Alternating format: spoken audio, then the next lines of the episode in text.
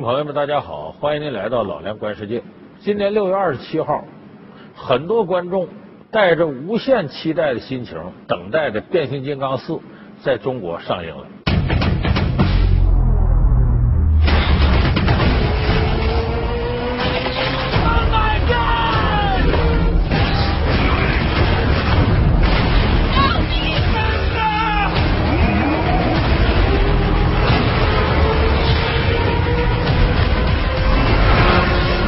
之前呢，有很多业内人士并不看好《变形金刚四》的票房，因为正好跟世界杯撞车，而很多世界杯期间看球的这个观众朋友也是看《变形金刚四》的，应该是主要消费人群，它会产生一定影响。可是没有想到的是，《变形金刚四》不仅没有受世界杯影响，而且火爆的程度甚至超越了世界杯，连续的创造了一系列的票房奇迹。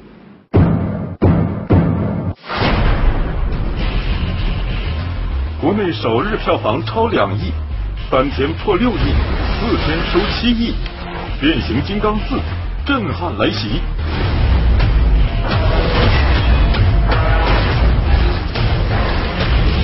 北美公映反应平平，中国上映一票难求，汽车人中美待遇为何大不同？排片率创纪录，荧屏数量激增，世界杯效应，《变形金刚四》。火爆背后门道多，从演员、场景到剧情设计，好莱坞大片将中国元素进行到底。从二零一二《功夫熊猫》到《钢铁侠三》，好莱坞为何频频向中国倾斜？本期老梁观世界，与您一起感受变形金刚的强势来袭。如果我们打开网站呢，看《变形金刚四》的相关评论呢，你会发现口碑并不怎么样。有人说导演迈克尔贝仅仅就是为了展示工业时代这个大机器时代的这些特点，就不停的撞车，不停的出车祸，看不出有什么剧情。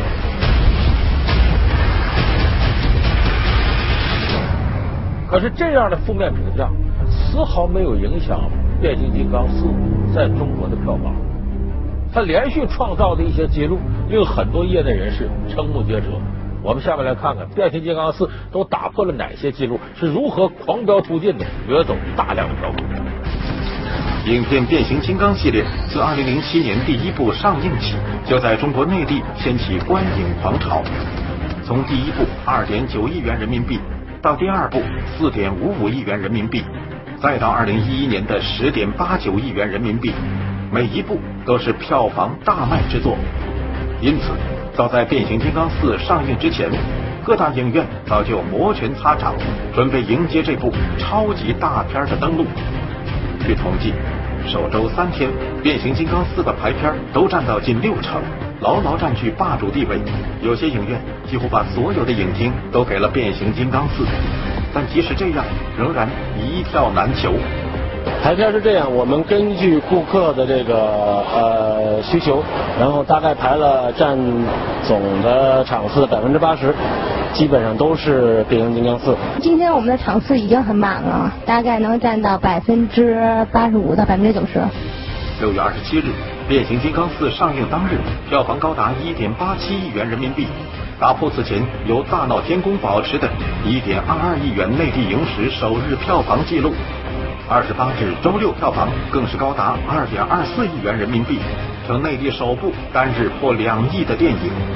而首周三天累计报收六点一三亿人民币，超过了三 D 版《泰坦尼克号》创下的首周四点七亿人民币票房纪录。除此之外，据电影票房统计，《变形金刚四》已创造包括最高午夜场、最高单周票房在内的数十项国内影史纪录。打破了《阿凡达》在内地保持近五年的票房纪录。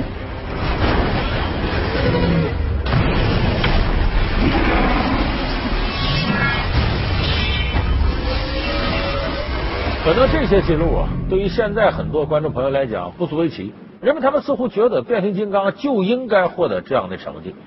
这也确实，因为《变形金刚》呢这部片子。在中国获得成功，它不是《变形金刚四》一部片子的成功。之前有一二三，两千零七年、两千零九年和二零一一年，变形金刚一二三在中国都获得了票房上的成功。那么说，为什么这次变形金刚四能够直逼当年阿凡达这个成绩呢？这里边其实啊，变形金刚四占据了很多天时地利人和的因素。首先一个是呢，变形金刚四呢得到了各大影院的青睐，院线把它排片啊都接近了百分之五十六。就说，假如说这个今天放映一百场电影，有五十六场放映的是《变形金刚四》，那你放映的多，它票房相应的就高。当然了，人家为什么放映的多呢？一票难求啊！好多影院你看吧，排队的人都特别长，人乌泱乌泱的等着看，所以它刺激了影院呢，连续的在后边的放映日里边加映它的场次，所以这是它获得高票房的一个原因。另外一个呢，它跟《变形金刚三》放映那个时代比呢？中国这个荧幕啊，比过去多了。现在大概中国有超过两万块荧幕，一线城市、二线城市、三线城市、四线城市，好多地方这电影院雨后春笋的出现。而且这些两万多块荧幕里头，有百分之七十五都能放三 D 电影。我就想，假如《变形金刚四》它除了三 D 版，还有别的正常的二 D 版的话，恐怕它票房还得高。所以就是荧幕比过去多多了，比《变形金刚三》的时候甚至翻了一番。那它的票房高就不足为奇了，这很正常的。另外还有一些因素呢，是有些没想到的。你比方说世界杯，说世界杯来了之后呢，很多人可能不愿看电影了，晚上熬夜看球了，兴趣转移了。但是恰恰由于世界杯这种巨大冲击力，很多影片的躲它，就不愿意在这时候放映，所以躲来躲去呢，在世界杯期间呢，反而这个电影上出现了空档。你像这个时候放映的，除了《变形金刚四》，还有咱们国产片邓超演那个《分手大师》，《分手大师》居然三四天也干到了一亿五票房，就说明这个时候是空档，恰恰把大家观影的需求给满足了。而且你别忘了，这时候正是高考和中考结束的时候，属于狂欢的时候，有这样《变形金刚》这样的电影，视觉效果很刺激，赶紧去看看。所以这些因素搅和在一块，把《变形金刚四》的票房推的这么高。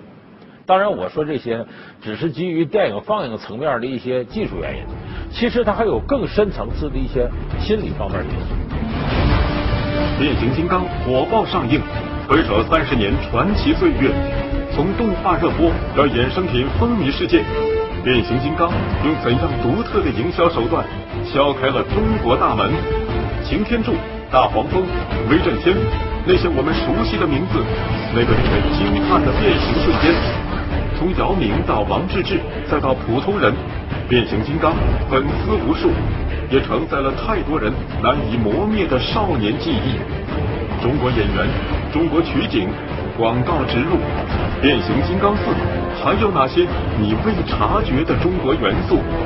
老梁观世界，变形金刚来袭，正在播出。当然，我说这些。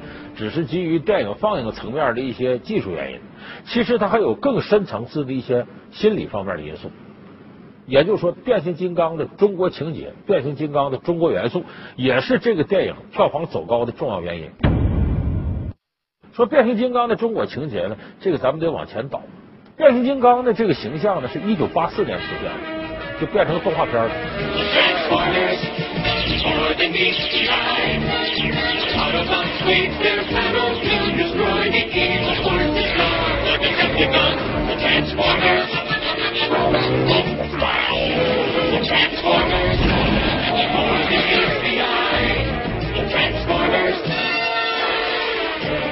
当时的营销变形金刚动画片的公司，在一九八六年呢，把这个动画片拿到香港放映，结果是大火特火，接着带动了香港的玩具行业。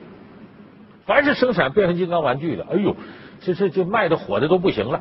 很多孩子站到柜台那，我要擎天柱，我要霸天虎，我要大黄蜂，我要红蜘蛛，哎，追捧这个。一九八七年的时候呢，变形金刚的营销方想了一招非常高明的棋，就是呢，来到上海电视台，就说我白给你放映，这动画片白给你放，但是我有一个要求呢，就是你在上海呢。你得准许我的玩具在你这卖，我授权的玩具在这卖。当时呢，这个变形金刚在上海电视台无偿的播映，结果在上海滩引起了一股就非常热闹的变形金刚热潮。同时呢，这家营销公司呢授权广州一个玩具厂生产变形金刚玩具，这一下子在上海、广州变形金刚玩具就卖火了。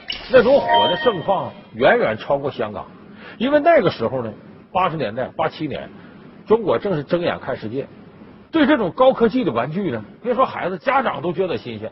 家长能给孩子买这么一个玩具，都觉得是个荣耀；孩子能玩到这个玩具，那都觉得跟过节一样。而那个时候，营销手段咱们还显得相对陌生。你看，与此同时呢，八四年的前后的时候呢，NBA 刚上任总裁大卫斯坦跑到中央电视台，要求什么呢？我也不打广告，也不啥，你只要播放 NBA 集锦就行。那不是从那时候开始，中央电视台播放 NBA。现在你看 NBA 一年从中国赚走多少钱？所以那个时候，我们对这些营销手段呢，还了解的不是太多。没想到这一下子打开了这个市场，大量的玩具在中国市场卖的非常火。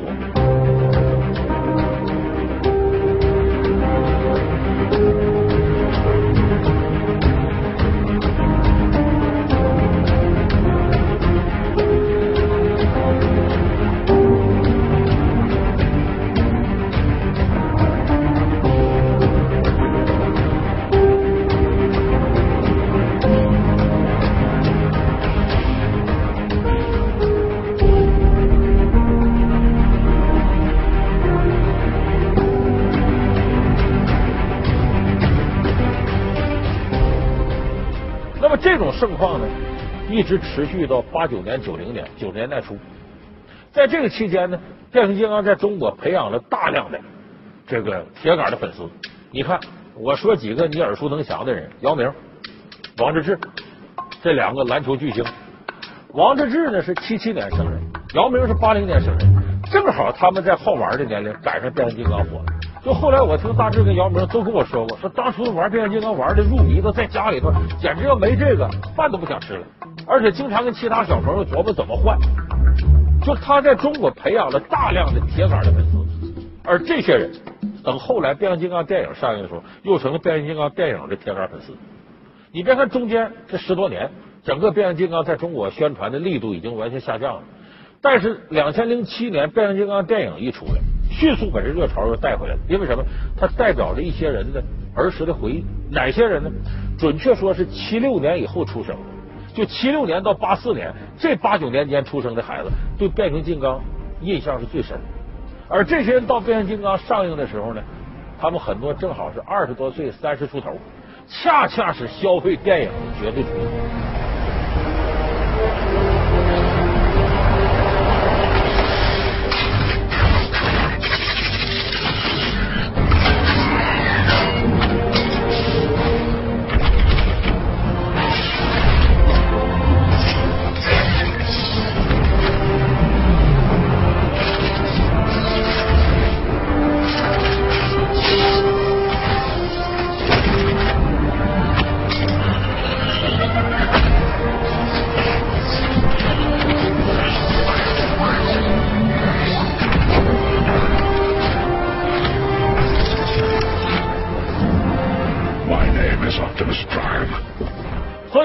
刚在中国有这么好的票房，它是由于中国人有着深厚的变形金刚情节，不仅影响了那时候的孩子，家长对这个都记忆犹新。孩子哭着喊着要，家长觉得买回去给孩子玩这个是很有档次的事儿。所以那时候什么红蜘蛛啊、大黄蜂啊、霸天虎啊、擎天柱啊，呃，这一提就是什么什么能量源、汽车人等等等等，那火的都不得了。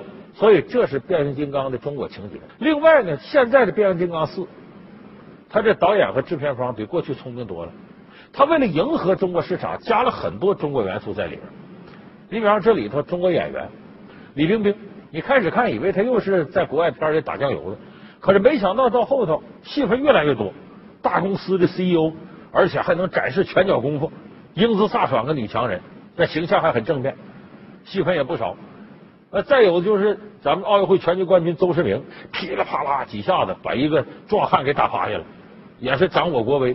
包括里头还有韩庚啊、吕良伟呀，呃，最有意思是吴刚在里头演国防部部长，来了一句霸气十足的啊，中国政府坚决支持香港，哎，显得这个铿锵有力。所以这片子里边从演员到一些场景都有大量的中国元素。你包括里边那机器恐龙是一个核心焦点，那个机器恐龙不是恐龙的形象，就是中国龙的形象。就这里头中国元素是非常明显的。包括片尾的时候，解放军的飞机从香港上空飞过，那一瞬间你就感觉这等于是国内的一个宣传片，等于是完全是面对中国人放映的这么一个片子。所以它这里边想争取中国这块市场非常明显。再一个里边的场景取景，广州啊、上海啊、北京有大量的在这几个地方取景的。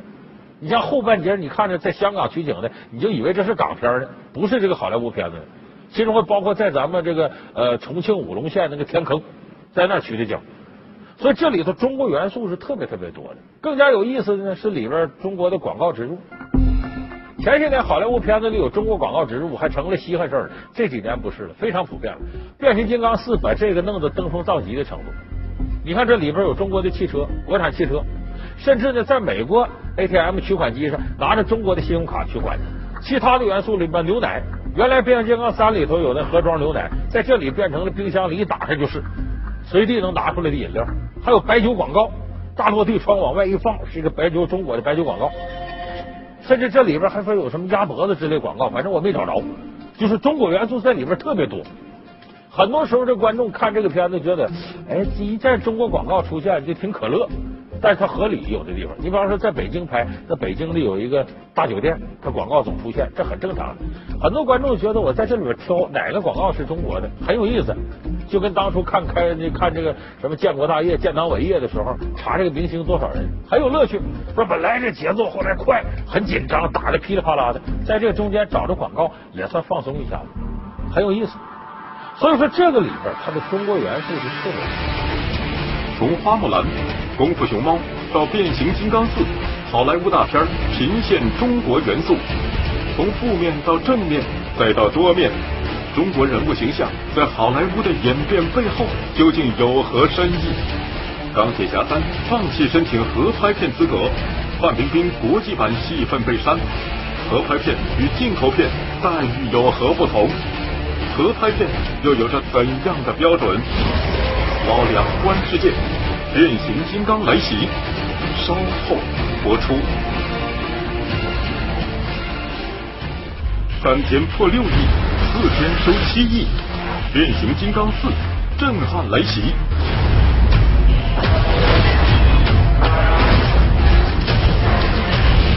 北美公映反应平平，中国上映一票难求。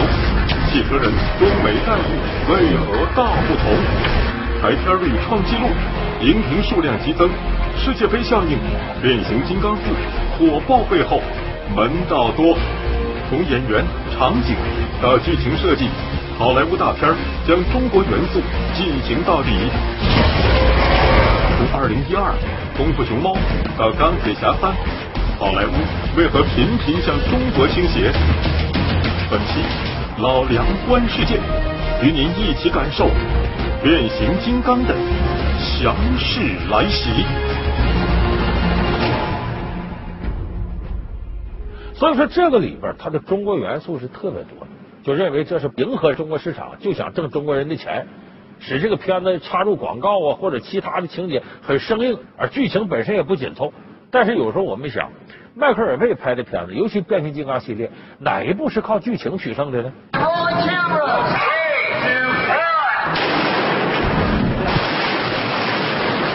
是玩这种特技啊，玩这种机器之间互相碰撞吗？靠场面取胜，靠视觉刺激取胜，就这个不足为奇。而且好莱坞商业片特点呢，你甭管怎么着，我挣到钱了，这是真理。所以这个片子它能够有这么多中国元素，说明什么？它需要中国市场，要挣中国人的钱，它重视中国。而且你从里边这个人物形象，你也能看出来，在五六十年代，好莱坞的片里一出现中国人，保准就是什么卖菜的，什么黑帮，呃，开武术馆的这些。就是还是在那个美国的那些华裔的形象，但是这些年一点点他有变化了。李小龙出现的是头一个正面形象，大侠形象。但是李小龙之后呢，中国人在好莱坞的形象没有得到根本扭转。你包括李连杰、周润发他们过去都得先演负面人物，也轮不着大英雄先让他们演。但是这些年一点点你会发现，好莱坞发生了非常明显的变化，就是中国人在里边的形象越来越正面。中国的形象本身越来越正面。你像二零一二，就说中国的科技水平，那你造这大船都得在中国造。这本身其实它应该算一个正面的宣传。再有这里边，你看李冰冰演这女强人，过去好莱坞出现中国女性形象，基本没有这种特正面的女强人，这是头一个。再一个，这些年你看动画里头，花木兰、功夫熊猫有大量的中国元素和中国题材。你包括木乃伊三，呃，把这个呃关于这个神话里头坟墓的一些事儿、死而复生的事儿挪到中国，把木乃伊当成了秦始皇兵马俑似的使，就是这些东西都反映了好莱坞他非常想。争取中国这个市场，而与此同时，为什么中国形象比过去要正面很多呢？起码是正面、负面都有，是个完整的人的形象，而不是单纯负面的。那是由于中国越来越开放，世界越来越了解中国，所以在这个前提下呢，好莱坞呢，他对中国形象的宣传比过去准确多了。这也是中国崛起带来的这种效应，也是中国经济发展吸引了好莱坞的眼光带来的一种必然结果。但是我们呢，切不可因此就觉得，哎呀，我们得到好莱坞重视了，这个我们就走进主流了。美国代表的西方主流价值观，依然对中国来说不肯完全开放的接纳。他很多时候呢，从你这攫取利益啊是第一位的。为了攫取利益，他展示出一些中国元素，他并不是完完全全真正的承认你一些正面的东西。你看今年上映的那个《钢铁侠三》，就发生了一件特有意思的事儿。这里边呢有范冰冰三分钟的戏份。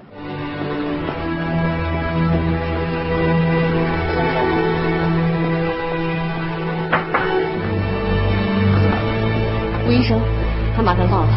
知道了。你看，好莱坞很重视我们演员了，三分钟戏份呢。美国人要想看女神，到中国来吧。其实有不少朋友并不了解，这三分钟直接代表着一种很尴尬的境况。什么境况呢？原来这个钢铁侠的里头有大量范冰冰的戏份，就不止这三分钟。那么这个戏份最后你会发现呢，变成了只有在中国上映的这个钢铁侠三里头有范冰冰，在美国上映的没了，范冰一点戏份都给删干净了。为什么呢？因为钢铁侠这个制片方一开始啊，想争取用范冰冰这个戏份，争取说弄个合拍片而不是单纯到中国是进口大片他为什么要这么干呢？